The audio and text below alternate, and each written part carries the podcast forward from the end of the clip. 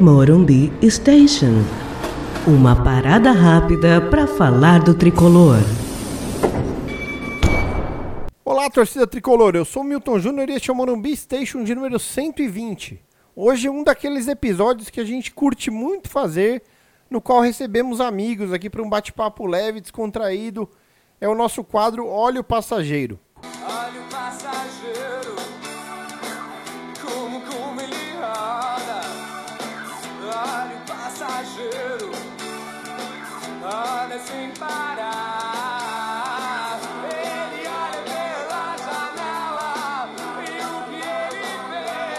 No programa de hoje, recebemos o Gustavo Canato, que é formado em rádio e TV, está se graduando em jornalismo também, é apresentador do Talk Show da Bola e também narrador na Digital Sports, que tem a equipe São Paulo Digital. Gustavo, é um prazerzaço recebê-lo hoje aqui no Monumbi Station. Como que você tá, meu caro?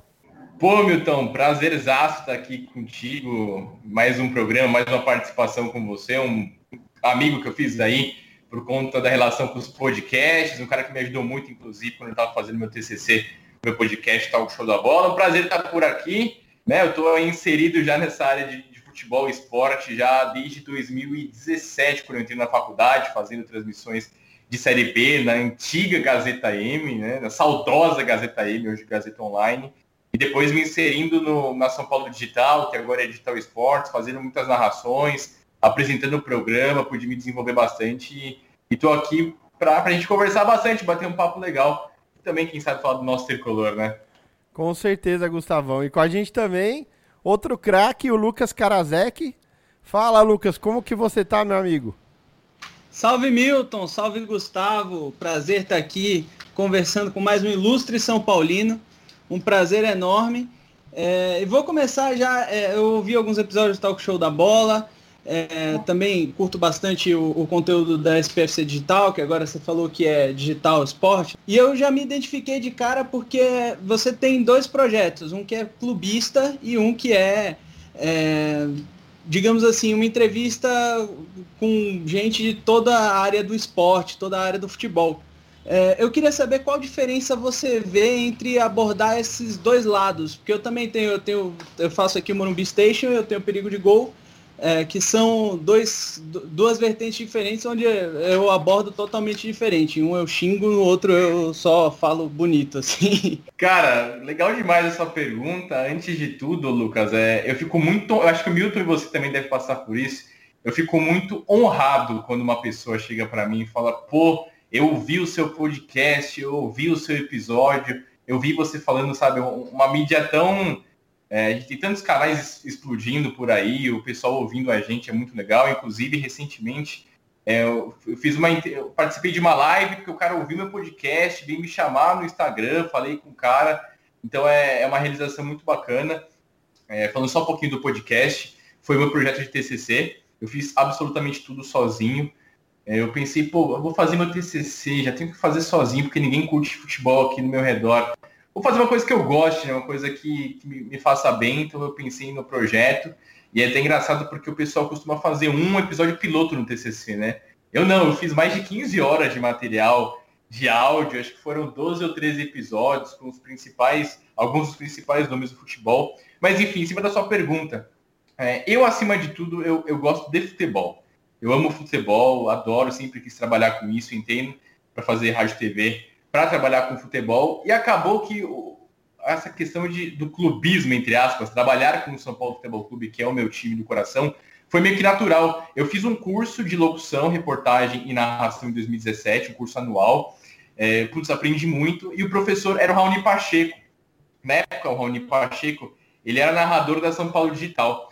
E aí passou o tempo, me formei e aí em 2018 estava precisando arranjar um trampo, queria entrar para essa área, estava colaborando na época na Gazeta mas na Gazeta era jogos de Série B, um negócio mais experimental. E aí eu falei pro Raoni, pô, Raoni, você não pode me, me arranjar um contato tal? Se ele passou o contato do Hit, que é o sócio dono aí da São Paulo Digital.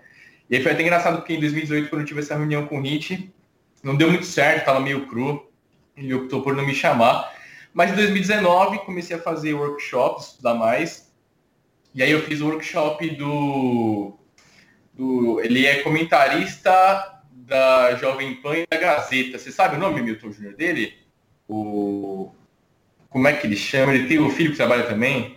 É, o Flávio Prado, Flávio Prado. Fiz o curso do Flávio Prado, que é um curso super conceituado. E aí fui, narrei, o pessoal gostou, assim, eu mandei para ele, pro Hit. Aí ele gostou, marquei uma, uma reunião com ele numa terça-feira, numa sexta, num domingo, ele falou, você vai narrar no Morumbi. Marquei entrevista na terça, na, no domingo fui narrar no Morumbi. E foi aí que começou essa minha experiência de trabalhar de forma clubista, né? Trabalhar com o meu time do coração. E, e é muito legal essa, essa divisão, né? Eu, honestamente, eu prefiro não fazer jogos do São Paulo. E a partir de 2019, no meio de 2019, a Web Rádio São Paulo Digital virou a Web Rádio Digital Esportes com as equipes. E agora, nesse final de ano, cara, é, eu preferi, conversei com a coordenação da rádio, e eu preferi fazer jogos de outros times, jogos do Corinthians, Santos, Palmeiras, porque eu acho que vocês devem passar por isso. Eu já sei que o Milton já, já participou de outros, de web rádio, comentando partida a gente, cara, fica muito nervoso, a gente se irrita, a gente fica chateado.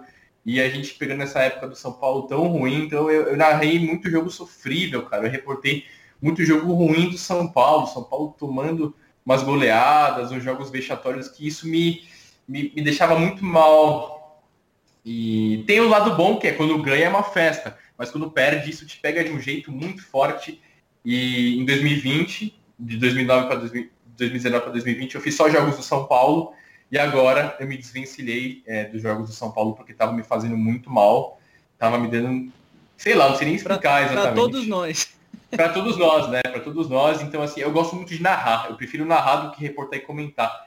E narrar os jogos do São Paulo tava um negócio tão ruim, tão chato que me incomodou. Então, eu até fiz essa divisão, conversei com o pessoal da rádio e hoje eu nem tô mais tão narrando os jogos do São Paulo porque tava me fazendo muito mal. E o podcast que eu falei anteriormente foi tão legal, cara, porque eu conversei com, com jornalistas de grandes emissoras, jornalista que torce para o Atlético Mineiro, é, pro Palmeiras, pro Corinthians, pro Santos, pro São Paulo. E, e eu tento ser sempre o máximo de simpático possível. E eu senti que uma abertura muito grande, cara, dos entrevistados. Então era um programa que eu me diverti fazendo. Não foi uma obrigação esse TCC. Eu senti muito como se eu estivesse tocando um projeto meu, uma empresa minha, fazendo algo que eu gosto, algo que eu amo.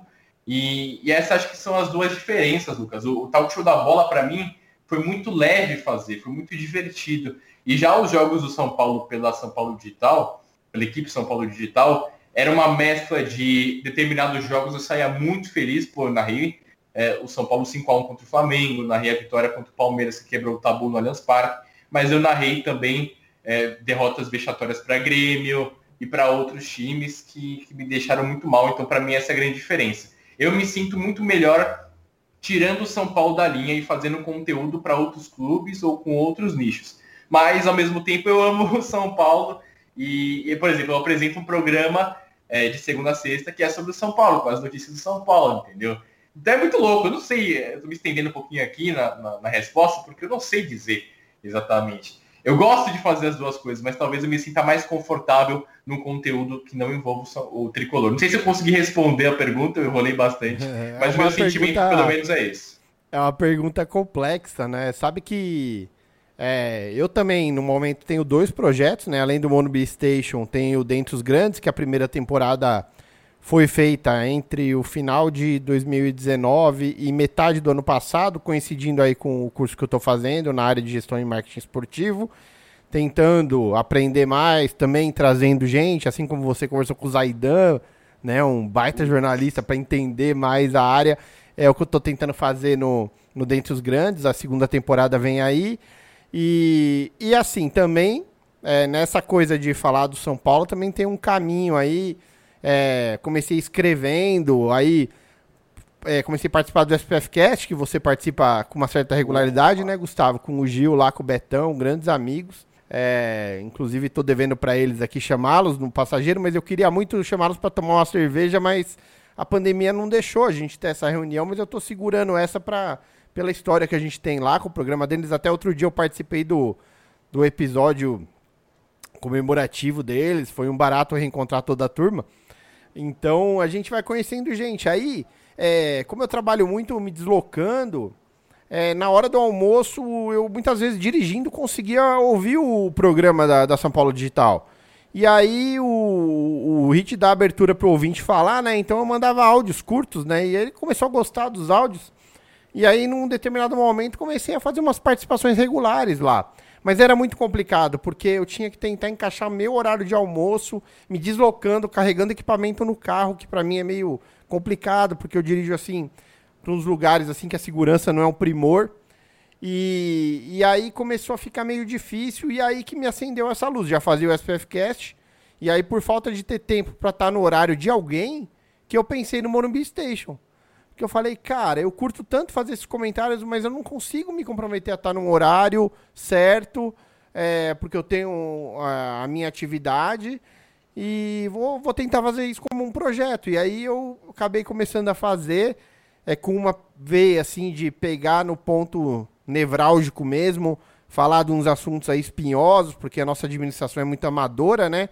Então eu não queria mais falar do porque perdeu o jogo, embora a gente fala bastante, eu e o Lucas, tanto que a gente fez aí o, o jogo a jogo do Campeonato Brasileiro, a gente tava ficando maluco, mas a, a, pegada era não falar tanto disso e falar assim, por que que perde? Não, não, não no dia do jogo, mas o que que levou a gente a perder? Aí começamos a tratar de temas aqui, né? É, democratização, São Paulo é muito pouco democrático, estatuto fechado, estatuto muito fechado, é, dificuldade para você poder renovar conselho. Começamos a entrar em vários temas assim que eu acho que são temas de fundo importantes.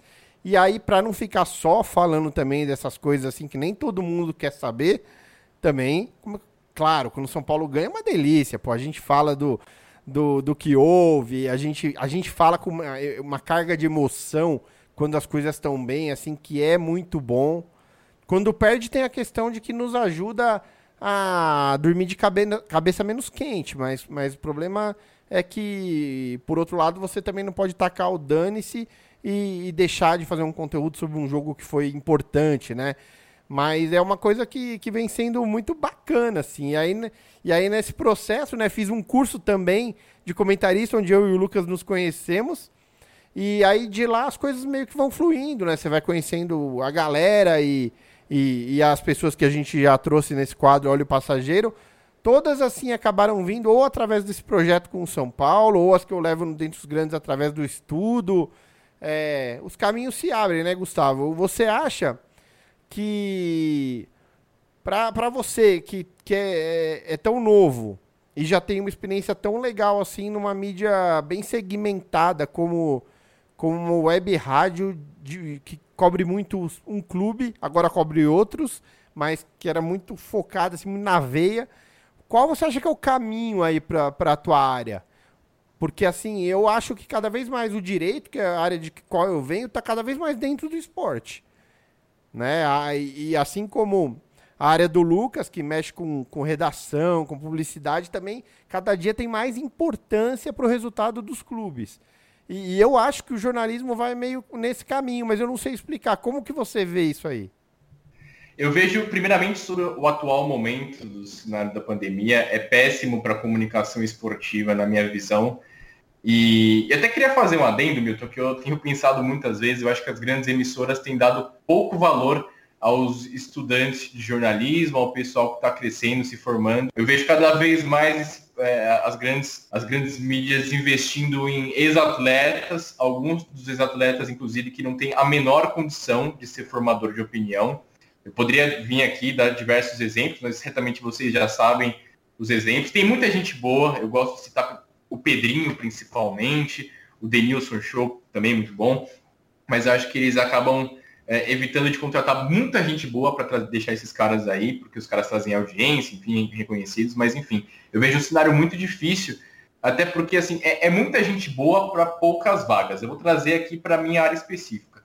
Eu, eu gosto de narrar as partidas, eu me coloco como narrador.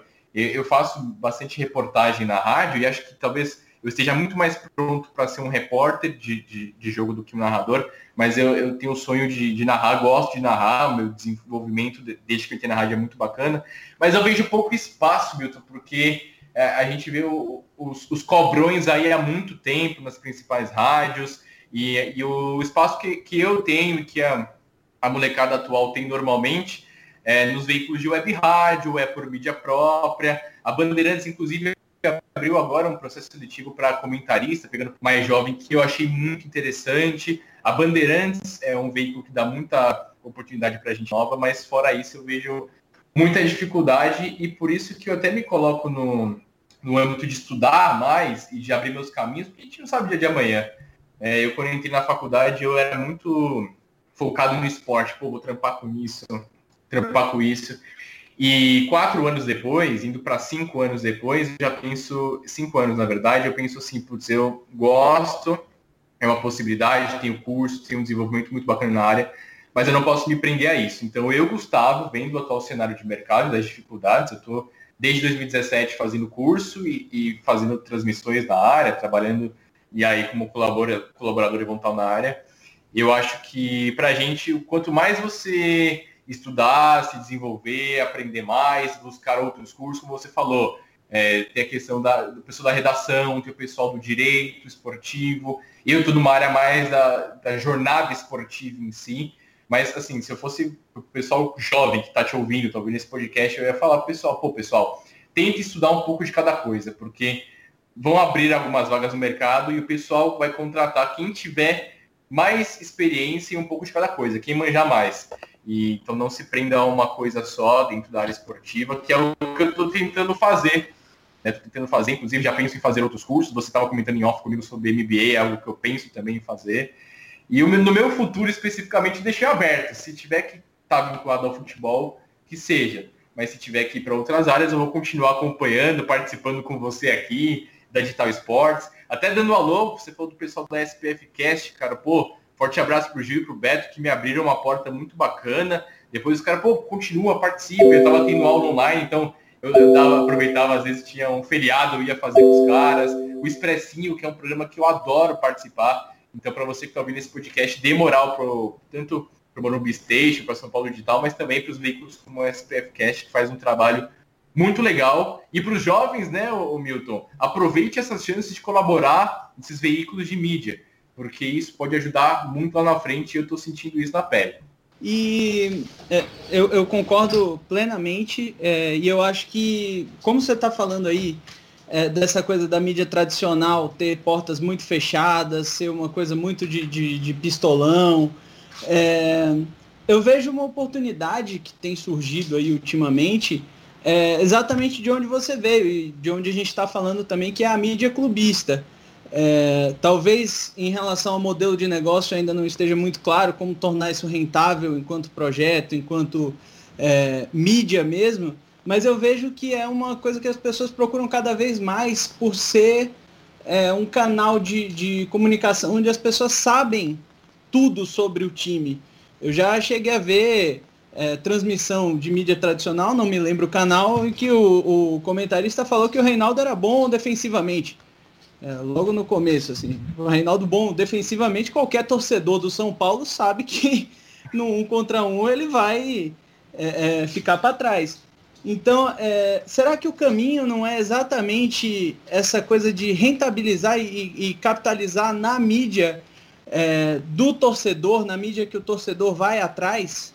Eu acho que sim, é a mídia segmentada. Você deu um exemplo muito bacana. Cara, eu estava vendo o Sport Center hoje de, de manhã, e um vídeo, na verdade, no YouTube sobre o Sport Center. E aí era o Mário Marra e acho que o Eugênio Leal. O Eugênio Leal acho que ele é flamenguista e o Mário Marra é Atlético Mineiro, né? Eles estavam fazendo uma análise sobre as contratações do São Paulo. Aí eles estavam fazendo tal, não sei o quê, e os caras colocavam o Rojas como ponto esquerda, aí os caras tiravam o Luciano do time titular, aí os caras faziam umas mexidas, como você falou, umas coisas sem pé nem cabeça. E, e, eu identifico muito isso. A gente vê no Twitter, eu sei que o Milton fica muito ligado no Twitter, eu também. A, a mídia é, segmentada está tá funcionando muito, porque os torcedores vão buscar sempre os caras que falam sobre o time dele e falam com propriedade. É, o Caio Resenha, por exemplo, que ele não trabalha com esporte, mas ele tem um canal do Resenha, que é um canal super bacana no YouTube. pô, ele participou do, do podcast do Globo Esporte, por exemplo.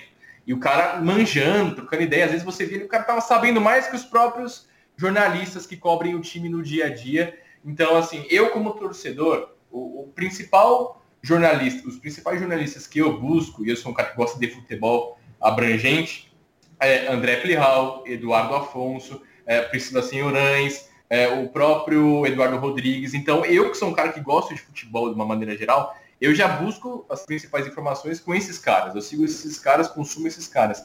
E acho que o torcedor que gosta mais do clube do que do próprio futebol de uma maneira geral, também busque isso e, e tem aberto portas, ô Lucas, porque, cara, na São Paulo Digital, por exemplo, na equipe São Paulo Digital, a gente já está alcançando uma marca de 30 mil é, inscrições no YouTube, a gente tem pô, meio milhão de pessoas que curtem a gente no Facebook, sabe? A gente chega a bater, é um número, pô, a gente faz programa, sei lá, às 11 da manhã, o pessoal está trabalhando, a gente chega a bater 400, 450 pessoas simultâneas em todas as redes sociais, sem contar o pessoal que escuta pelos aplicativos de rádio, então eu acho que para essa galera que está chegando agora, essa mídia segmentada é muito bacana. Eu, por exemplo, mesmo consumo é, o pessoal da SPF Cash, eu participo desses canais e cada vez mais eu vou deixando o Sport Center de lado, o Globo Esporte de lado, porque você vê que a galera muitas vezes não manja muito do seu time, cara. Eu dei um exemplo meio besta aqui do pessoal fazendo uma análise, mas tipo, eu que sou torcedor e assisto todos os jogos do São Paulo, eu sei o Rojas nunca vai jogar como um ponto esquerdo, o cara é um ponta direita, que, sei lá, o Luano vai ser um meia, o Luano é o primeiro volante e o torcedor acaba se incomodando. E até entendo a, a mídia grande, porque é tanto jogo, é tanto time que os caras têm que acompanhar, mas eu acho que a, a torcida cada vez mais tende a acompanhar essas web rádios, por exemplo, ou o perfil segmentado do clube. Eu acho interessante que você comentou, porque eu tenho notado um movimento que é muito legal. É, quando a gente começou nesse papo de podcast clubista, é, principalmente assim, há, há, dois, três anos atrás, do, do SPF Cast pro, pro começo aqui do Monumbi Station, eu notava uma certa reatividade da galera profissional da área, falando, porra, esses torcedores estão aí querendo, querendo ter um microfone na mão, né? Nada a ver. E, de certa forma, agora o movimento tá o contrário. Eles estão cada vez mais querendo achar um equilíbrio para ter a interação de um torcedor é, dentro do conteúdo jornalístico deles, como você comentou, do Caio lá no Resenha, que foi inclusive um programa muito legal. Parabéns aqui o Caio, talvez ouça a gente. É, então, eu, e eu tenho notado que isso vem sendo uma coisa é, mais. Quase que uma onda legal que está se formando. Você tem o Luca com o pessoal do IESP. Assim, é, a gente tem várias, várias vertentes, né? Vários, vários tipos, perfis, assim, de jeito de fazer o seu jornalismo. É, e aí tentando trazer um torcedor para agregar essa visão apaixonada na visão técnica dos jornalistas presentes na mesa, né?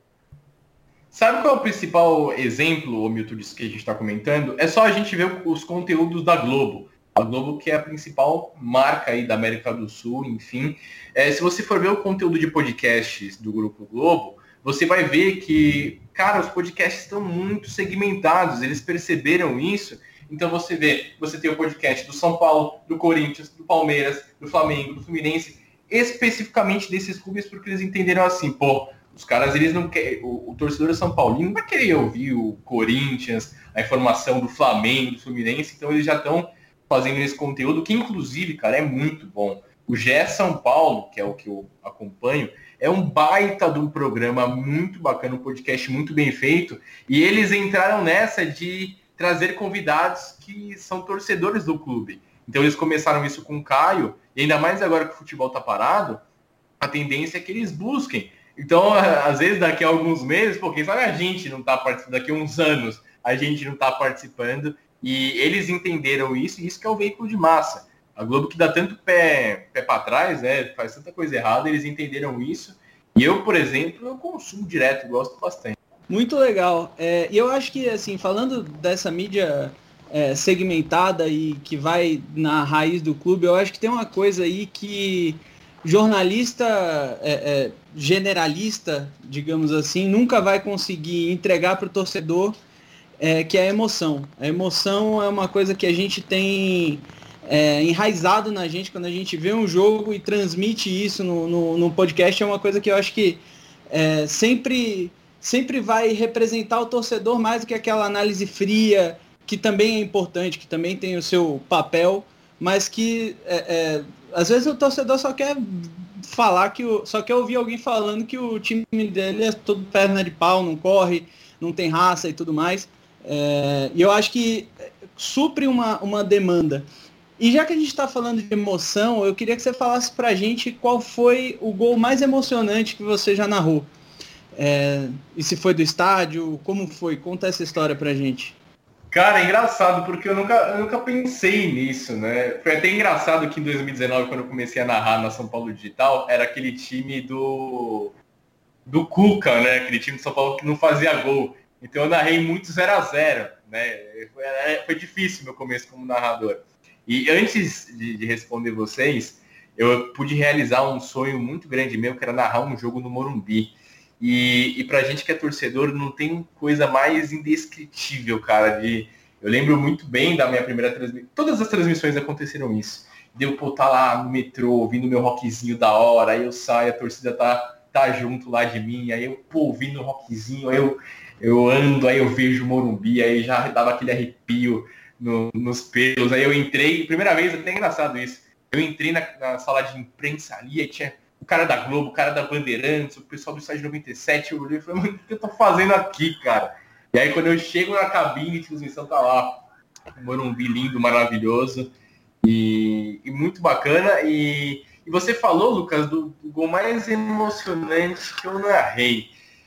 Cara, talvez o gol mais emocionante que eu tenha narrado tenha sido o primeiro, que foi um gol do Tietchan. Meu primeiro jogo como narrador na São Paulo Digital, Digital Esportes, equipe São Paulo Digital, foi um Flamengo e São Paulo no Morumbi, um Flamengo sub-20 ali, é, um a um, é, gol do Tietchan, cara, no finalzinho do jogo, eu começando ainda, eu tinha narrado poucos jogos, eu me esgoelei, cara, narrei tudo errado, sabe? Foi, gol do Elinho? Foi, foi, não, não foi do Elinho, esse do Elinho, eu acho, não, não, perdão, Milton, acho que foi 2000 e... Não, foi 2019, foi o gol do Tietchan mesmo, tava 1 a 0 pro Flamengo, e aí o Tietchan faz o gol, ele pega um rebote finto atrás da perna esquerda, e na final ele fuzila. Eu me esgoelei todo lá, narrei tudo errado, a voz ficou toda ruim, talvez esse tenha sido mais emocionante, porque tenha sido o meu primeiro jogo, jogo de estreia. Depois eu não narrei muitos gols, como eu falei, foi muito 0 a 0 em 2019, e aí em 2020 acabou que, por conta da pandemia, a gente fez os jogos em estúdio. E um jogo. E aí, cara, talvez o gol mais marcante, mais emocionante talvez tenha sido esse, mas as duas transmissões mais marcantes que eu fiz foi a vitória de goleada contra o Flamengo de virado 5 a 1 no Maracanã, que foi um jogo que, cara, quando o Flamengo fez 1 a 0, a gente na transmissão a gente já tinha largado, já tava meio que moroso assim. E aí o Tietê faz um golaço, São Paulo vira, o Volpe pega dois pênaltis. Essa foi a transmissão mais mais doida assim, mais impactante, mas o, o gol mais emocionante acho que foi o do Tietê. É, você sabe que é, eu tenho uma passagem interessante com a, com a São Paulo Digital, porque nessa de participar do Tricolor em Notícias às vezes, quando eu ia ver o São Paulo jogar, às vezes eu passava na cabine depois do jogo, só para dar um abraço lá no pessoal. Aí teve uma vez que o, que o Hit falou, senta aí, comenta aí no pós-jogo. Porra, foi um negócio assim, pô, tá ao vivo, né? É diferente, né? É diferente fazer um ao vivo para uma rádio com a, com a capilaridade que tem, né, a rádio, então foi uma experiência bem, bem da hora, assim, que eu me lembro até na época, fiquei meio emocionado, falei para ele, falei, pô, você me deu primeira vez que eu, tanto a primeira vez que eu entrei num programa é, para participar é, como alguém que ficou o programa inteiro, foi lá, porque uma vez, eu participei três vezes do Star 97, há, há muitos anos, né, assim, como torcedor que liga e consegue a ligação, né, mas como alguém que foi convidado a participar de um programa, foi a primeira vez foi na São Paulo Digital. E aí a primeira vez também no estádio lá, na, na, na, na mesa de transmissão, né? E a, e a rádio, ela tem um, uma coisa interessante, né? Que ela é um celeiro de narradores, né? Então você tem o Magno Nunes, que narrou lá. Você tem o, o Raonic, o Raonic é um craque, o Raonic que você comentou dele aqui, ele tem assim um material vocal espetacular e tem a técnica muito boa, tanto que dá aula, né? E aí depois tem o Paçoca, que eu sou fanzaço do Paçoca, eu acho que o Paçoca teve um, um crescimento, a curva de crescimento do Paçoca é uma coisa muito impressionante. Para quem acompanhou desde o começo, como ele se soltou, como ele tem, se ele insistir nisso, com certeza ele vai trabalhar com isso, né? E aí depois aí mais New Generation chega você. Então é uma rádio que dá esse espaço, assim, e não é fácil, né? A gente participou também na, na web rádio Tricolor FC com, com o Daniel Salles e, e o Lipe narrando. Acho que nas- tanto quando eu participei, quanto quando o Lucas participou, o Lipe narrou. É, narrar não é moleza. Narrar é difícil demais, né? Difícil demais. Eu lembro que uma vez, há muitos anos, a CBN fez um concurso de narração para quem não era formado assim em rádio TV. Quer dizer, poderia ser, mas não era requisito. E aí tinha que fazer uma demo de, não sei, três minutos. Dois, na época ainda era fita cassete ainda. E eu lembro que eu tentei fazer uma coisa para mandar, eu era ainda estudante e tinha assim esse sonho, sabe? E é dificílimo narrar um jogo, cara. Um jogo que você já conhece as jogadas é difícil. Um jogo na hora, que você tem que ter os detalhes, tudo, é, eu acho que é uma das funções mais difíceis de trabalhar em rádio. Por isso que a gente admira tanto José Silvério, Osmar Santos, esses caras, porque o que eles fazem é de uma genialidade. Até é, falando nisso, vou entrar num assunto aqui, porque eu vi um vídeo nessa semana é, que rolou no WhatsApp, que é o Rogério Senna agradecendo o Nilson César pela forma que o Nilson César narrou o centésimo gol. Que o Rogério fala nesse vídeo, que até talvez se, se der tempo de editar, vou colocar na edição as palavras do Rogério para o Nilson César. Acho que é interessante para ilustrar o papo. Grande Nilson César, amigos da PAN. Prazer estar falando com vocês. Hoje é um dia, logicamente, muito especial, né? O tempo passa, vamos ficando velho muito rápido e já 10 anos passaram daquele 27 de março de 2011, o centésimo gol da minha carreira, um gol muito especial, um clássico brasileiro, naquela ocasião, um clássico do futebol eh, paulista. E cada vez que eu vejo a narração desse gol, ou com imagens, ou mesmo somente através da tua voz, é que a gente tem a dimensão da importância daquele gol. Foi um gol bonito, sem dúvida nenhuma, mas ele muito mais especial, muito mais bonito pela sua voz que envelopa esse gol. Então, um grande abraço a você, parabéns pela narração. É, Foi fantástico fazer esse gol, mas quando ele é narrado por você, sempre fica mais especial. Um grande abraço, Nilson, fica com Deus. Nilson César. 27 de março de 2011, cidade de Barueri. 17 horas e mais 19 minutos em Barueri. Bate coração. Será que vem o centésimo? Será que vem o centésimo? Será que vem? Será que vem? Será que vem? Partiu, Rogério Rádio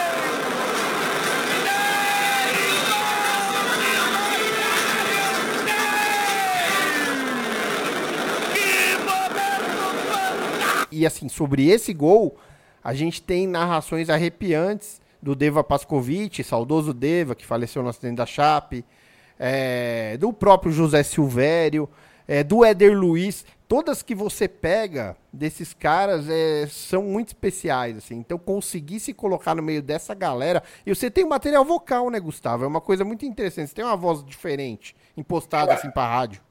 Eu queria até. Você entrou num assunto excepcional, Milton, que é a narração, cara. É, eu quase desisti de, de narrar nesse curso que eu fiz com o Raoni. Eu, quando eu entrei para a faculdade, que um amigo meu me, passou esse curso de Ipiranga que o Raoni dava de narração, reportagem, eu falei, mano, eu quero ser narrador, cara, quero ser narrador. E, cara, narrar é, qualquer coisa é difícil, qualquer coisa. Na TV é difícil, mas você narrar futebol para o rádio, eu, eu não consigo descrever para vocês o quão difícil é. Eu passei ali uns três meses, cara, no primeiro semestre do curso, que eu falei, cara, não dá, não consigo, não consigo. E aí eu fui indo, fui indo, eu recebi inclusive um auxílio muito grande de um ex-coordenador da Rádio Gazeta M, Leonardo Levati, inclusive um baita do narrador. Ele me deu aula, ele me ensinou, ele me passou algumas dicas.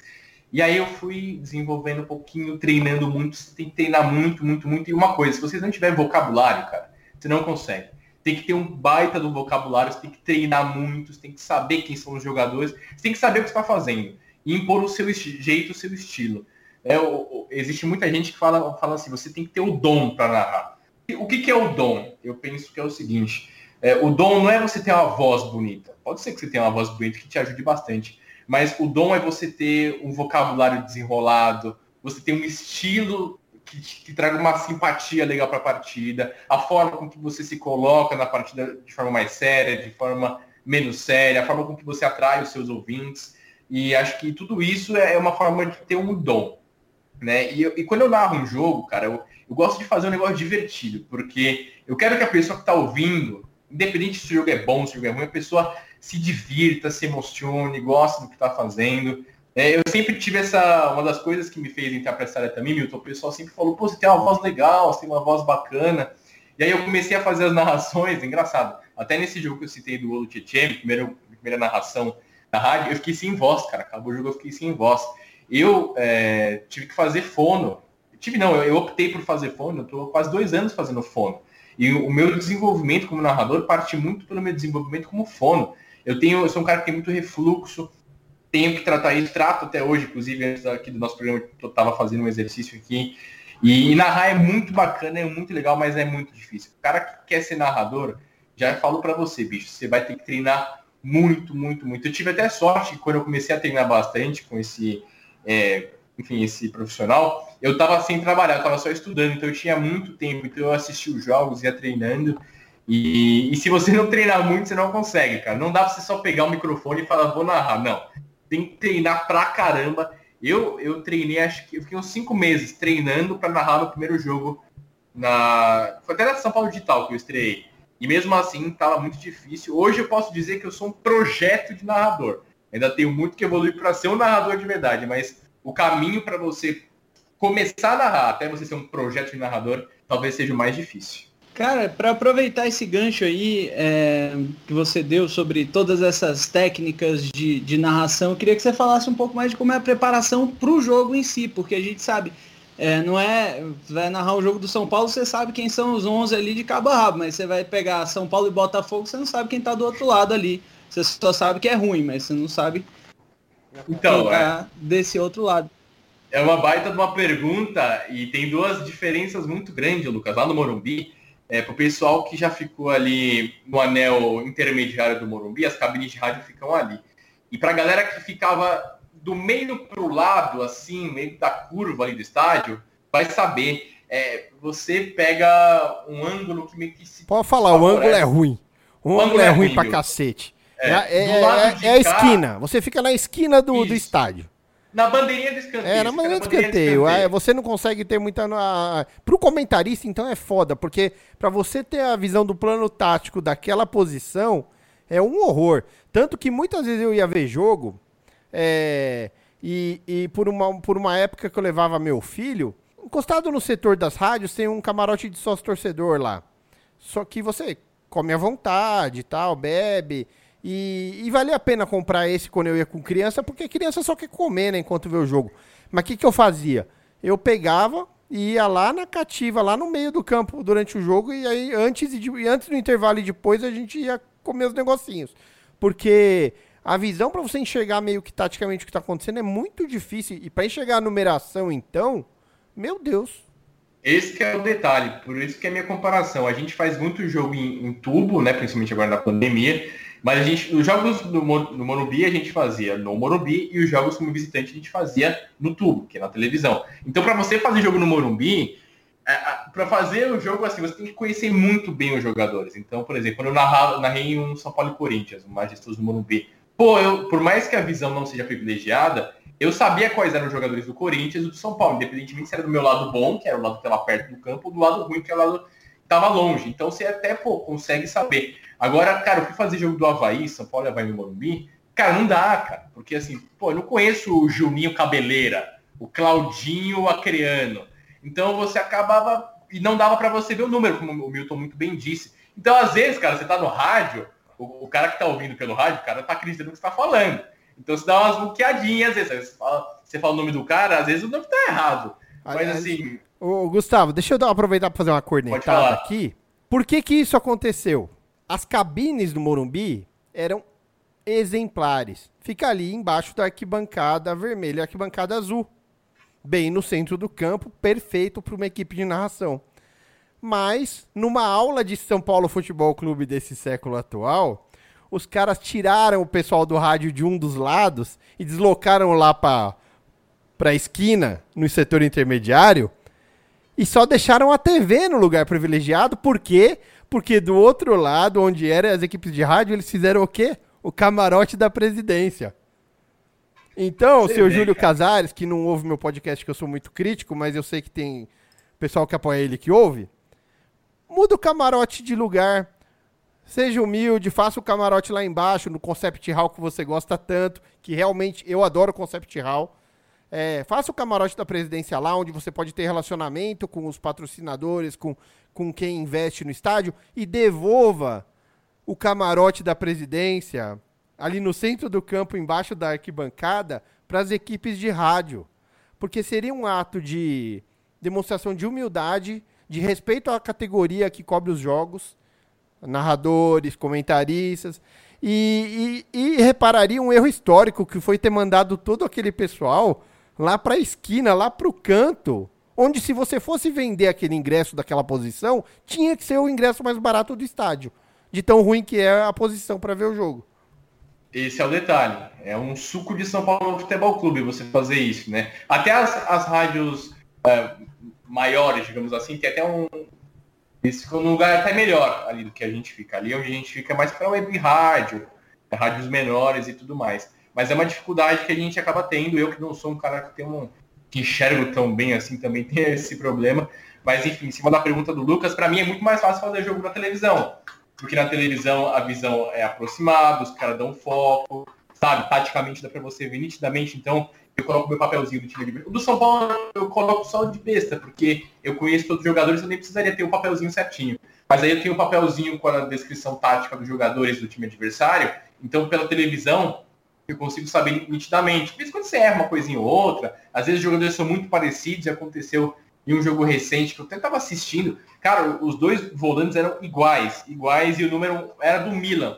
É o Kessier e o outro jogador que é o Meite do Milan, na volância do Milan. Os caras são iguais fisicamente, até o Dredd é igual, sendo que um é, sei lá, 87 e outro é 27. Então eu assistindo já não consegui identificar. Mas tem essa dificuldade, Lucas, e que no Morumbi tem esse problema. Se fosse na Arena Corinthians, talvez não tivesse esse problema tão grande. Mas eu, fazendo jogos no Morumbi, tenho essa questão da, da, da visão nítida quando é um adversário menos conhecido. E quanto tempo demora mais ou menos é, para fazer esse, toda essa preparação, é, descobrir nome, função tática, como pode jogar, como joga, é, se o lateral sobe, não sobe? Quanto tempo de preparação vai aí para um jogo, é, vamos, vamos dizer do São Paulo, que você já sabe ali 50% do trabalho já está feito? Fechou. Eu sou um cara que acompanho muito futebol, né? Brasileirão, acompanho a maioria dos times. Se não, se não assisto, vejo nas redes sociais. Então, eu conheço os jogadores que são destaque dos times adversários, mesmo se for um jogador, é um time menos ou mais conhecido. Então, o que eu faço? Normalmente, quando os jogos são de domingo à tarde, ou domingo à noite, ou sábado à tarde, sábado à noite, eu acordo cedo no dia do jogo, monto a minha planilha, faço todas as pesquisas, coloco todos os dados certinhos e pego meu caderno e anoto é, os prováveis times que dão no, no GE normalmente. E aí vou para a rádio, normalmente eu vou escutando algum podcast que fala sobre futebol, vou acompanhando as notícias do Twitter, e aí eu chego na rádio, normalmente uma hora e meia, duas horinhas antes do jogo, uma hora, uma hora antes sai a, a escalação titular, e aí eu vou, e normalmente eu faço um ou dois ajustes de acordo com a escalação provável, Normalmente eu pesquiso quem que é o artilheiro do time adversário, os dados, então eu usava muito o SPFC estatísticas, cara, eu até falava isso nas transmissões, porque eles dão dados muito bons do São Paulo e dos adversários que o São Paulo enfrentava, então eu usava esses dados, é... enfim, aí colocava gols pró, gols contra, os últimos cinco jogos, sabe, alguns dados sobre alguns jogadores, é, o GE dá uns dados muito específicos, e aí eu colocava os pendurados, os jogadores estavam fora. Seria algo mais ou menos assim, Lucas. É, quando, eu, quando era um time que eu conhecia, independentemente se for um Coritiba da vida ou um Flamengo, no dia eu acordava cedo, ou se o jogo era de manhã, no dia anterior eu fazia esse. puxava toda essa, essa questão para fazer esse estudo. É, você falou dessa parte da importância do trabalho estatístico, né? É uma coisa assombrosa, assim, porque é, quando a gente fez o curso de comentarista, eu e o Lucas, um dos professores era o, o presidente do. Como chama lá, o Lucas? Do Footstats, não do foi? Footstats, é. E, e, naquele ano, o São Paulo liderava o campeonato, o time do Aguirre. É, liderava o campeonato fazendo aquele jogo de contra-ataque que ia lá uma vez e metia um gol, metia dois gols, mas geralmente metia um só e ganhava o jogo. E aí, esse cara no meio, o São Paulo tava liderando. Ele falou, ó, isso que tá, ele mostrou pra gente o gráfico, falou, ó, isso que tá acontecendo aqui no São Paulo é fora da curva. Provavelmente esse time não vai ser o campeão. Tem algum São Paulino aí? A gente levantou a mão e falou, ó, desculpa falar, mas provavelmente não vai ser campeão porque nunca aconteceu. É, por que que tá líder? Porque tá sendo muito eficiente, uma eficiência muito fora da curva. Mas essa eficiência nunca foi mantida por muito tempo. Bom, batata. São Paulo caiu no segundo turno e perdeu o título. E esse ano eu fiquei mais impressionado com ele ainda. Com ele, assim, com o Footstats, né? Porque quando o São Paulo liderava, e a, a gente, São Paulo, não sabia que o São Paulo estava jogando mal e liderando. São Paulo estava tava conseguindo bons resultados, mas o que ele apresentava pra gente, a gente sabia. Tinha jogo que a gente não sabia como a gente ganhou. A gente sabe, pô, deu certo, mas assim, correndo uma chance gigante de não dar, a gente conseguiu umas vitórias, foi levando a gente, foi levando a gente. E aí, quando o campeonato deu aquela parada assim do final do ano pro começo do ano, São Paulo líder ainda, ele vem de novo, publica na conta do Footstats assim, ó. É, pela, pela. Ele levantou duas ou três estatísticas importantes. Falou: por essa curva aqui, o campeão vai ser o Flamengo. O Flamengo não era nem o terceiro colocado nesse momento que ele, que ele tuitou isso. Acho que era o São Paulo, o Atlético Mineiro, Palmeiras, o Flamengo. Palmeiras e o Flamengo estavam grudados ali em terceiro e quarto. E ele falou: ó, pela curva, quem tá bem nessas estatísticas que vão levar o título é o Flamengo. E, pô, batata, o Flamengo bateu campeão. E, e eu achei bem ousado, porque existia uma gordura pro Flamengo de acho que 7 pontos. E ele vem e bateu que pela que e ainda ele no tweet dele ele fala, é, nosso índice nunca errou o campeão. E mais uma vez não errou. Então você vê a importância para os narradores é, utilizarem é, essas informações, os comentaristas também, é, conseguir entender um pouco da performance é, é pela parte da, da, da, consolidação de dados, né? Claro que consolidação de dados não explica tudo, né? Até tem aquela polêmica, né, do SofaScore esse ano, que deu um troféu, troféu do SofaScore pro Daniel Alves, né? E o Daniel Alves, ele, embora entregando muito dentro de campo, é participativo, é, a torcida ficou puta com ele por algumas questões, como tocar a bola para um lado, olhar para o outro e, e, tocar errado, aí errar uma saída de bola. Pequenos detalhes que às vezes na consolidação estatística não aparecem, porque não é a regra, é a exceção do cara errar. Mas às vezes errou num momento X e isso prejudicou. Mas acho que hoje tem essas ferramentas, né, que vai além do, do olho clínico de quem comenta e narra. Com certeza, Milton. Eu especificamente, eu gosto de trazer os números principalmente para os ouvintes. É, normalmente quem gosta de dado é o comentarista, né? O PVC que fala muito isso, que mostra dados e números.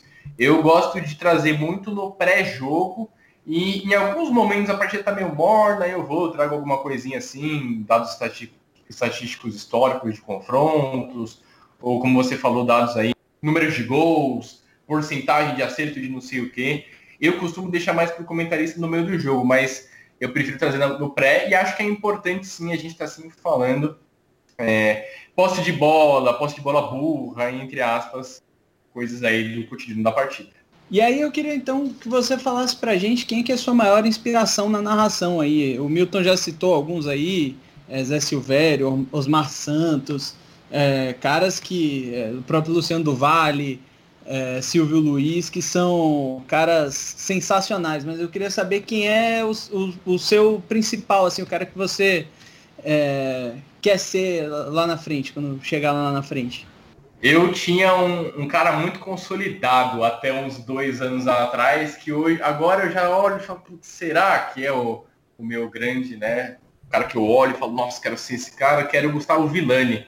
Eu acompanhei o Villani na, na principal curva ascendente dele ali entre 2015 e 2017 na Fox, ele narrando Libertadores, fazendo jogos do São Paulo. Depois eu fui descobrir que ele era, ele era torcedor de São Paulo, não sei se o pessoal sabe.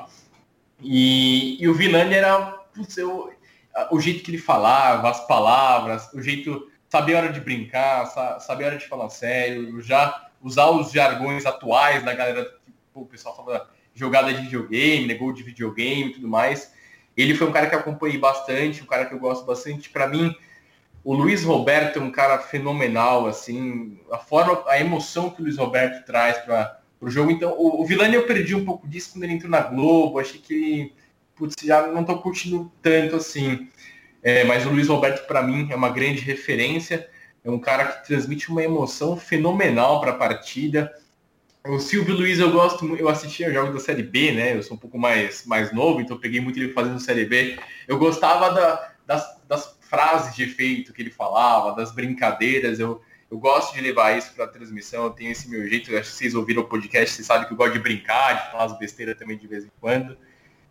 E, mas acho que seria mais isso. Eu nunca parei para pensar um cara referência. Eu pensava muito no Vilani por conta dos últimos anos e da estética dele que ele trazia para a partida. Talvez o Vilani seja o principal, mas eu ponho um pouquinho de Silvio Luiz, ponho um pouquinho de Luiz Roberto. Eu gosto muito do Everaldo Marques também. Esse estilão, assim, se você for pegar esses caras, eles têm um estilo menos sério, menos chato de narrar, de fazer uma transmissão. É sempre um jeito mais leve. E eu me, me baseio muito nisso para a sequência da minha carreira, pelos passos que eu, que eu tenho dado. Eu gostava muito do, do Kleber Machado na época entre 2000, 2000, entre 2005, que foi quando eu comecei a assistir futebol, e 2008, 2009.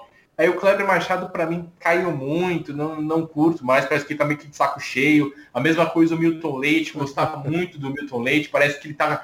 Agora parece que o Milton nos últimos anos parecia que ele tava largou. Não, o Milton tava Leite parecia que ele fazia o jogo do São Paulo com ódio, né? Nossa, parece, que ele, parece que ele detesta o torcedor São Paulino mais do que ele detesta o Rogério Ceni. Agora, o, o é, Silvio Luiz, é cara, é, ninguém narra um jogo ruim tão bem quanto o Silvio Luiz. É ninguém leva um jogo ruim tão bem quanto o Silvio Luiz fez na vida dele. Porque o que eu assisti de jogo por insistência, só porque tava bom ouvir ele, na época que ele fazia ali no show do esporte, e era ele, o China, é, tinha muito jogo ruim que eles levavam e era.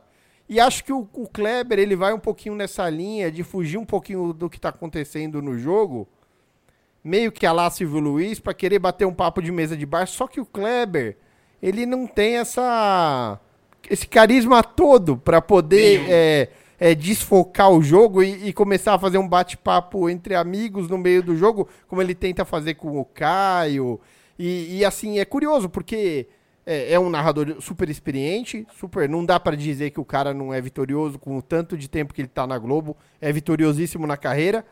E para mim ele faz podcast melhor do que ele narra futebol. O podcast é do Kleber Machado é espetacular, chama Hoje Sim.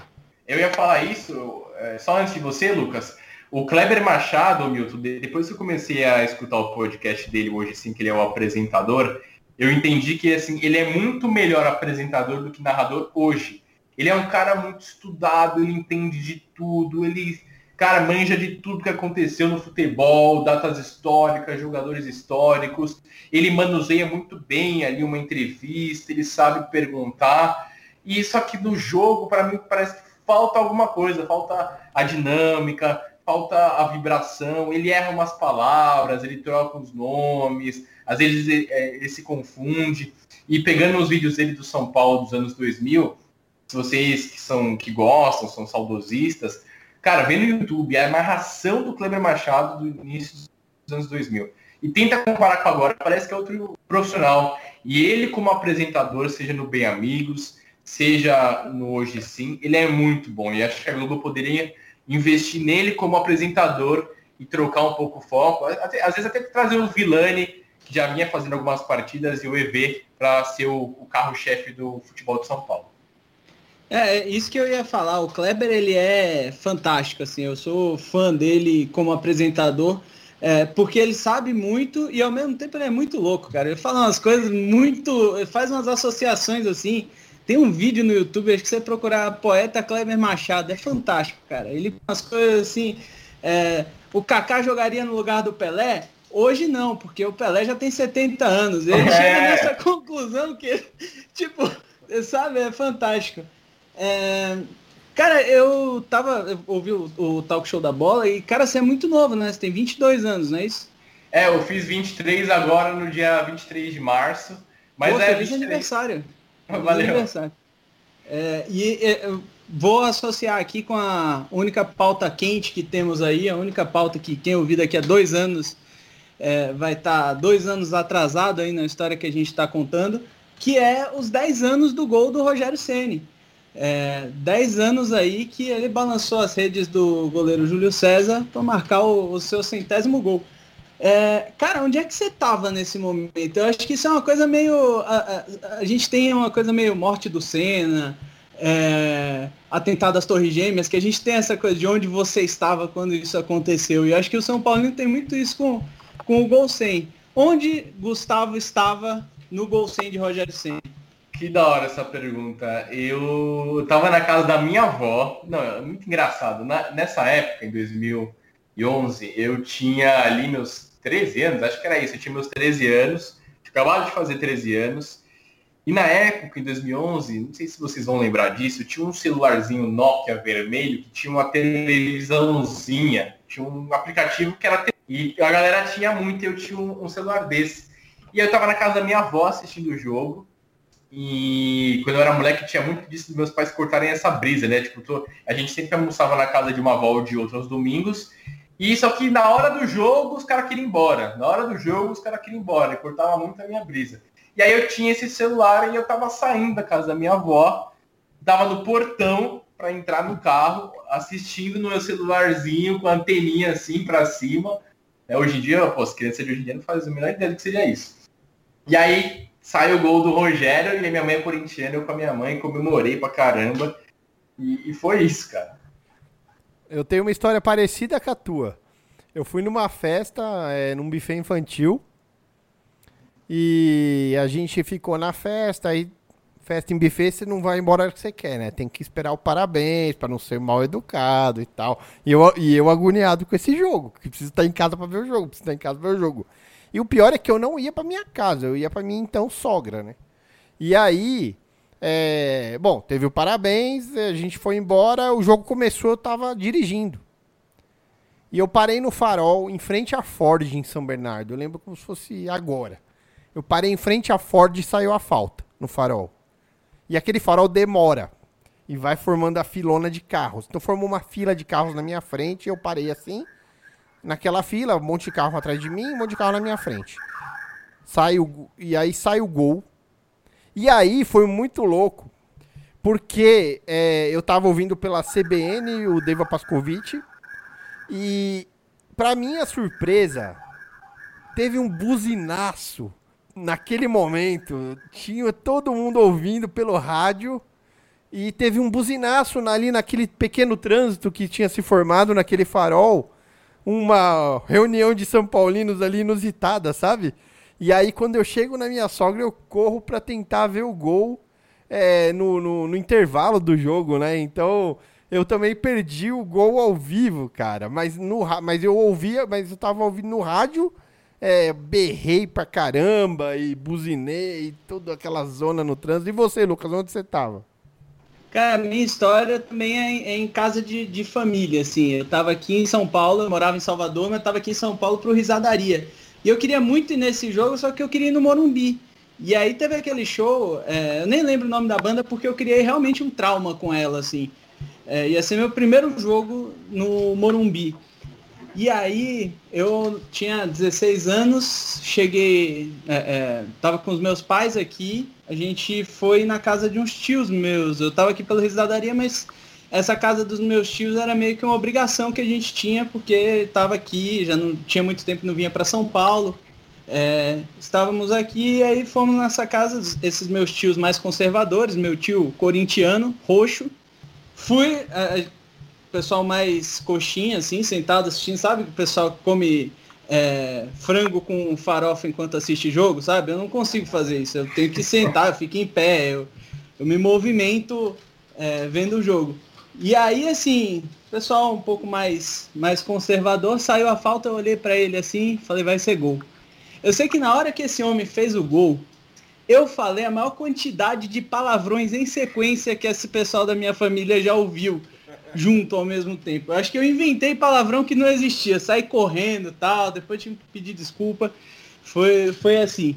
Pô, que momento, hein? Que momento, que da hora. Eu acho que todo mundo que, que tá ouvindo, que vai ouvir esse episódio, vai teria uma, uma história legal para contar como é que vocês contaram. É Não, eu tenho, ô Milton, é, você falou uma muito engraçada de festa de criança. Eu, ali entre 2005 e 2010, eu era uma criança, né? Então eu frequentava a festa de criança. E, cara, no dia do segundo jogo da final da Libertadores, eu já São Paulininho, assim, é, foi numa quarta-feira, no dia da final, eu tava numa festa de criança. E aí eu lembro de tipo, estar tá sempre brincando com meus amigos assim, aí eu bati o olho, porque tinha as televisõezinhas, os, os homens bebendo uma cerveja assistindo, aí saiu o gol, aí, putz, tá ganhando, tá perdendo e tal. Aí perdeu.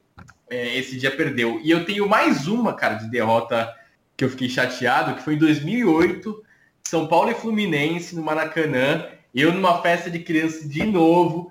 Eu lá agoniado no final do jogo, tomando minha coquinha no copinho de plástico verde esperando acabar a partida no último lance, o Washington faz o gol. Então, festas de criança e jogos do São Paulo, para mim, não são uma bela lembrança. Pô, tá proibido bom. de. Tá proibido. É, tô, tô, proibido, tô proibido. E, e Gustavo, tendo feito o, o, talk show da bola, como que você enxerga podcast e o que você acha que vai ser o futuro do podcast aqui no Brasil, principalmente, que a gente tem uma cultura diferente do, da americana que já adora podcast? Cara, para mim podcast é fenomenal, Milton. Para mim é a principal mídia que, que, surgiu nos últimos anos. Aqui no Brasil, né, nos outros países é mais antigo. E eu consumo muito podcast, cara. Eu não ouço, eu ouço menos músicas hoje, tenho Spotify. É, cara, eu, eu ia para a rádio em 2019, putz, eu ia assistir, ouvindo Hoje Sim, voltava ouvindo Posse de Bola.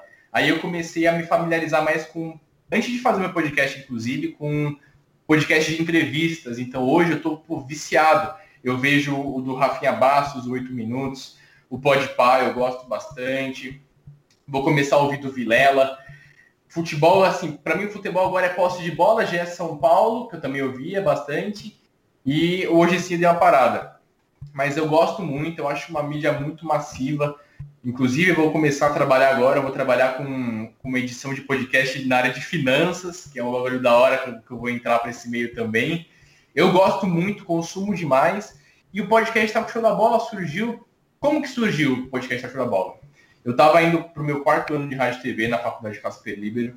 E na minha sala, cara, a galera não curtia futebol, os meus amigos que gostavam saíram antes de acabar o curso, eu estava meio isolado lá, eu falei, meu, vou fazer o quê, cara? Quero fazer com esporte, mas uma pessoa só era muito, muita dificuldade de fazer, eram uns projetos mais simples. E aí eu, eu apresentei uma proposta para o meu professor, pô, eu queria fazer sobre a, a web rádio que eu trabalho, alguma coisa assim. falei, meu, você não faz um podcast, cara? Aí eu comecei a pensar, falei, putz, vou fazer. E, e quando eu comecei a fazer, eu sou o idealizador, o editor, o produtor, o roteirista, o mídias sociais. Eu fiz tudo. E eu me entrei de cabeça nessa área de podcasts. E para mim foi incrível, porque para o meu currículo foi muito legal toda essa experiência. É um projeto que nem eu falei no começo. Mais de 15 horas de projeto de áudio. E um bagulho que eu coloquei no meu LinkedIn, coloquei no meu currículo. O pessoal vem falar comigo de vez em quando. É, pô, ouvi seu podcast, que legal. Quando eu fui apresentar o TCC, para vocês terem ideia, é, o Anchor ele te dá né, todas as especificidades ali do pessoal que, que acompanha. Pô, eu já eu, tinha gente é, na Irlanda, tinha gente em Singapura ouvindo Talk Show da Bola, a gente na França, na Polônia. E para mim foi incrível, cara. Foi uma, uma, realização muito bacana. Eu jamais imaginei que eu tivesse uma, uma acessibilidade bacana com os profissionais que eu entrevistei. Acabou calhando que foi no auge da pandemia, que o pessoal não estava trabalhando. Então, pô, o Bertozzi, por exemplo, que eu entrevistei, pô, eu acompanhava o cara todo dia no BB Debate. O Celso Unzelt é meu professor agora, de jornalismo, eu acompanhava ele todo dia. A Mariana Spinelli estava explodindo, hoje ela apresenta Sport Center, ela foi meu programa piloto. E esses caras deram aula de, tipo, humanidade, de, humanidade que é meio forte. Humildade, isso, humildade. Porque os caras não me conheciam, não precisavam estar lá, eles foram me ajudar E o, o, talvez o que eu mais tenha gostado do meu podcast foi que dava 5 a 10 minutos de programa, eu sentia que os caras eles estavam curtindo estar tá participando, eles estavam soltos, eles estavam se divertindo, os caras dando risada, pô, o Zaidan dando risada das besteiras que eu falava, eu aprendendo muito conteúdo. E aí tinha o negócio das, das perguntas que eu fazia para os caras, eu me divertia pra caramba editando, porque, pô, o cara errava a pergunta e botava o neto lá, o meme do neto, botava o meme de não sei quem. Então, para mim, é, foi um desenvolvimento muito legal em cima do podcast de maneira geral. Hoje eu consumo muito. Para mim, como comunicador, foi incrível, porque eu aprendi demais a apresentar, a tocar uma entrevista, como contato, como currículo. Pô, foi uma realização, assim, gigantesca, que eu vou levar pro resto da minha vida. Vai estar sempre lá o podcast do Show da Bola. Pensei em fazer, sim, uma segunda temporada, mas é, para mim, eu estava precisando trabalhar, estava precisando ganhar dinheiro e na situação atual do país, eu busquei empresas, eu busquei patrocínios, não consegui nada, fiz reunião, apresentei, pô, fiz um puta de um pitching da hora, é, apresentei um formato legal, não consegui. Então aí acabou que eu preferi focar em outros projetos. Quem sabe mais para frente eu não faça uma segunda temporada do Talk Show da Bola, mas falar para vocês, cara, foi uma realização assim gigantesca. Não esperava.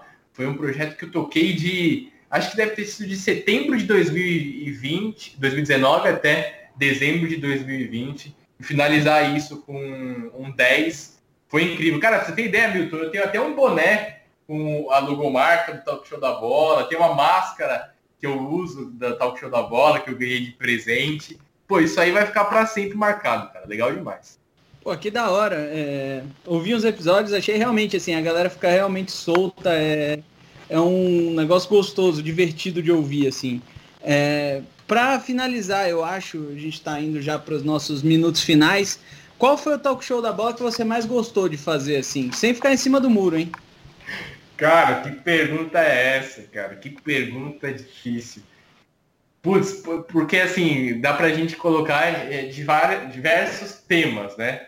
Pô, o, o, o projeto piloto com a Mariana Spinelli, episódio piloto, Cara, foi uma menina da minha idade, a gente desenrolou, trocou ideia, ela deu risada, eu me diverti. Ela apresentou pontos sobre o mercado feminino, histórias da vida dela muito bacanas.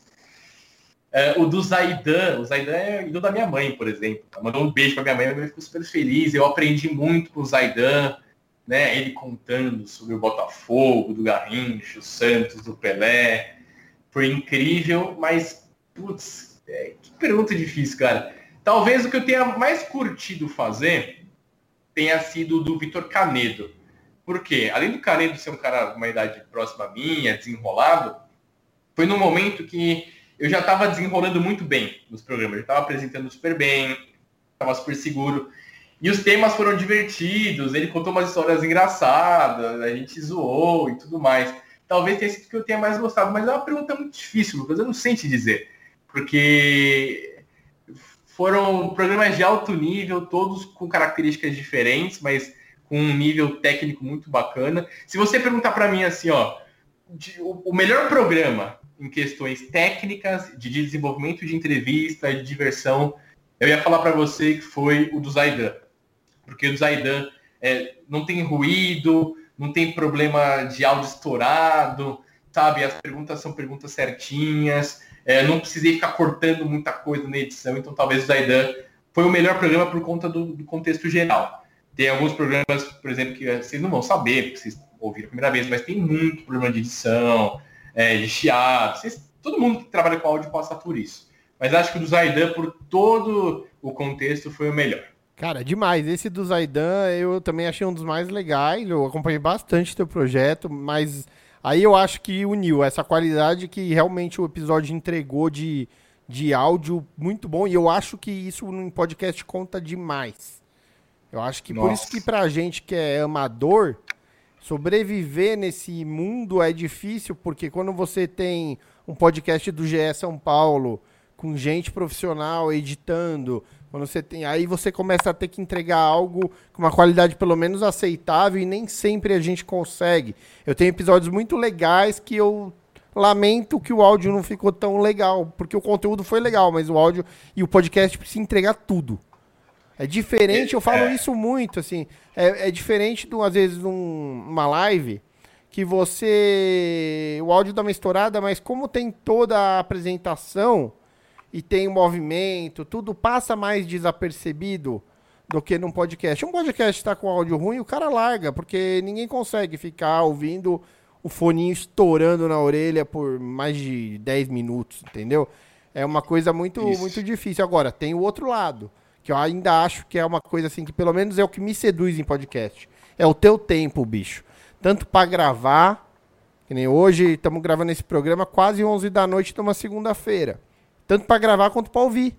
Então vai ter cara que vai ouvir de madrugada antes de dormir, vai ter cara que vai ser a primeira coisa que vai fazer no dia, vai ter cara que vai estar tá dirigindo, vai ter cara que vai estar tá no ônibus.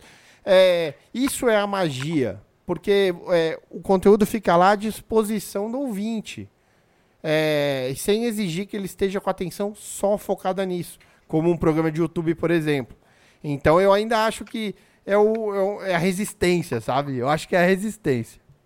Uma das coisas, Milton, que eu mais gostei do, meu podcast, é, para quem ouviu, né, é, no final do programa eu chegava para o meu entrevistado e falava, pô, qual que é a sua putz, narração preferida na vida de um gol, qual que é o seu gol preferido? Eu ia e narrava. E eu narrei tanta coisa da hora, Milton, que assim, eu nem tinha vivenciado. Então, por exemplo, eu narrei o, o Tafarel defendendo o pênalti 98 contra a Holanda. Puta, puta, bagulho da hora, assim, que eu jamais pensei que fosse fazer. O, o Biratan Leal, eu entrevistei ele, e ele, pô, pediu para eu narrar Ayrton Senna. Pô, narrei o Ayrton Senna vencendo uma corrida específica. Narrei gol do o, o Celso Zelt pediu para eu narrar o gol do Ronaldo contra o Corinthians, contra o Santos na Vila, puta um golaço.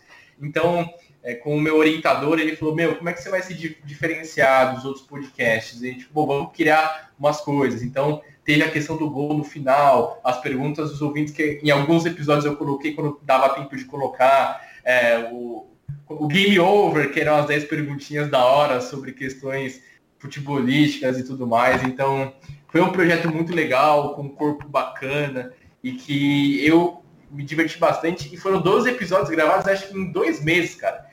Fiz uma bateria ali de gravações que tinha que editar. Aí eu fui ver o pessoal entregando o TCC, os caras entregando um episódio do TCC. Eu falei, o que, que, que tá acontecendo, cara?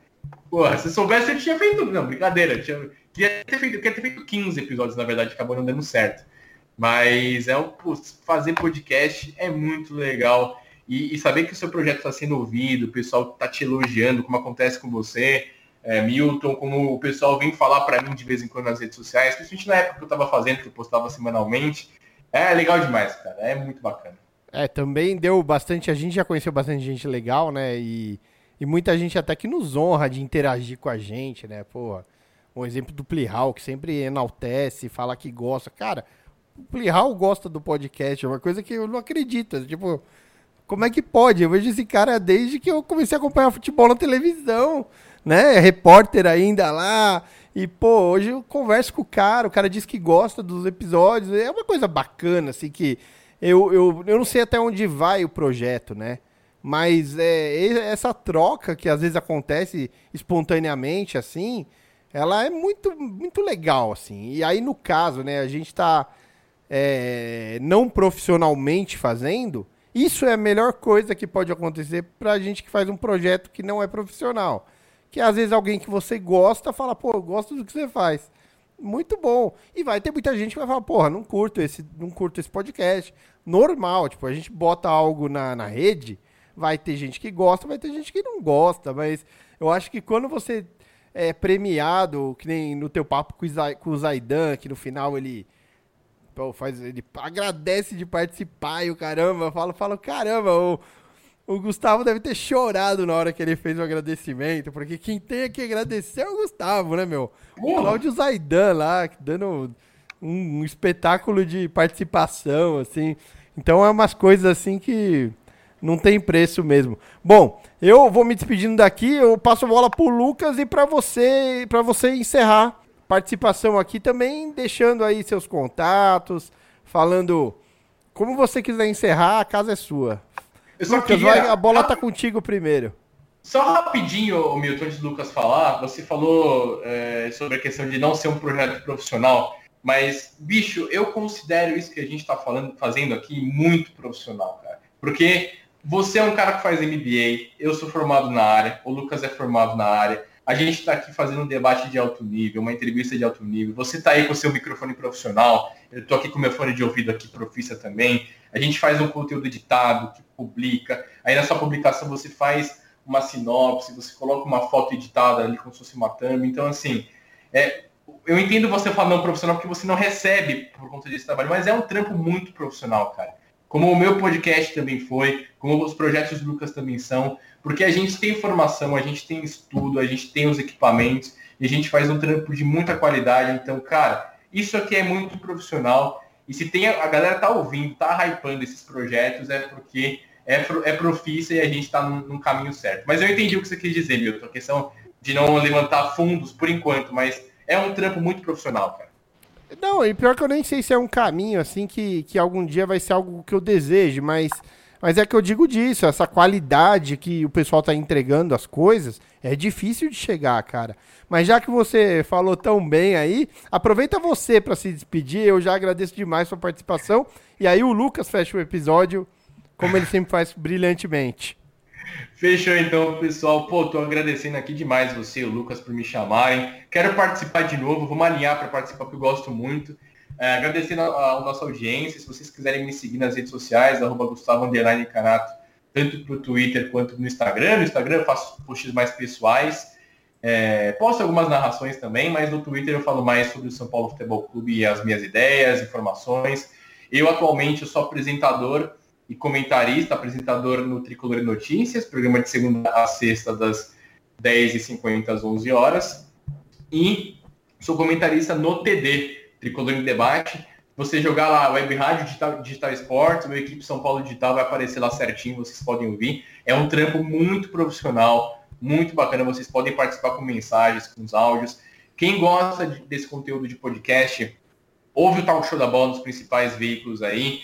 É, eu certamente vou pensar em fazer novos episódios, novas temporadas mais para frente. Não é algo que eu penso no momento por questões profissionais, mas é um projeto muito legal. Assim, os últimos episódios estão muito assim azeitados, profissas, com uma edição muito bacana. Você certamente vai se divertir, vai ter informações muito bacanas, histórias legais. Então, novamente, pessoal, agradecendo aqui. Vocês me contam também no SPF Cast, é, aqui mesmo com o Milton, como vocês estão ouvindo agora. Então é um prazer poder falar do São Paulo, poder falar da minha trajetória super curta, eu só tenho 23 anos. E é um prazer estar aqui, eu com 23 anos fazendo aqui. Espero que daqui 10 anos eu possa estar aqui de novo, podendo trazer mais experiências, coisas ainda mais relevantes. Então é isso, pessoal. Boa noite a todos. Quer dizer, bom dia, boa tarde, boa noite. Não sei que horas vocês estão acompanhando. Foi um prazer estar por aqui. Espero que vocês tenham curtido bastante esse programa. E vai muito longe. Muito obrigado, Gustavo Canato. Um apaixonado por futebol, um apaixonado pelo São Paulo. É muito bom ouvir é, gente que gosta das mesmas coisas que a gente falar, é, ainda mais com essa voz bonita que ele tem aí. É, esse foi mais um Morumbi Station. Obrigado, Milton. Obrigado, Gustavo. E nos vemos na próxima. Vamos, São Paulo.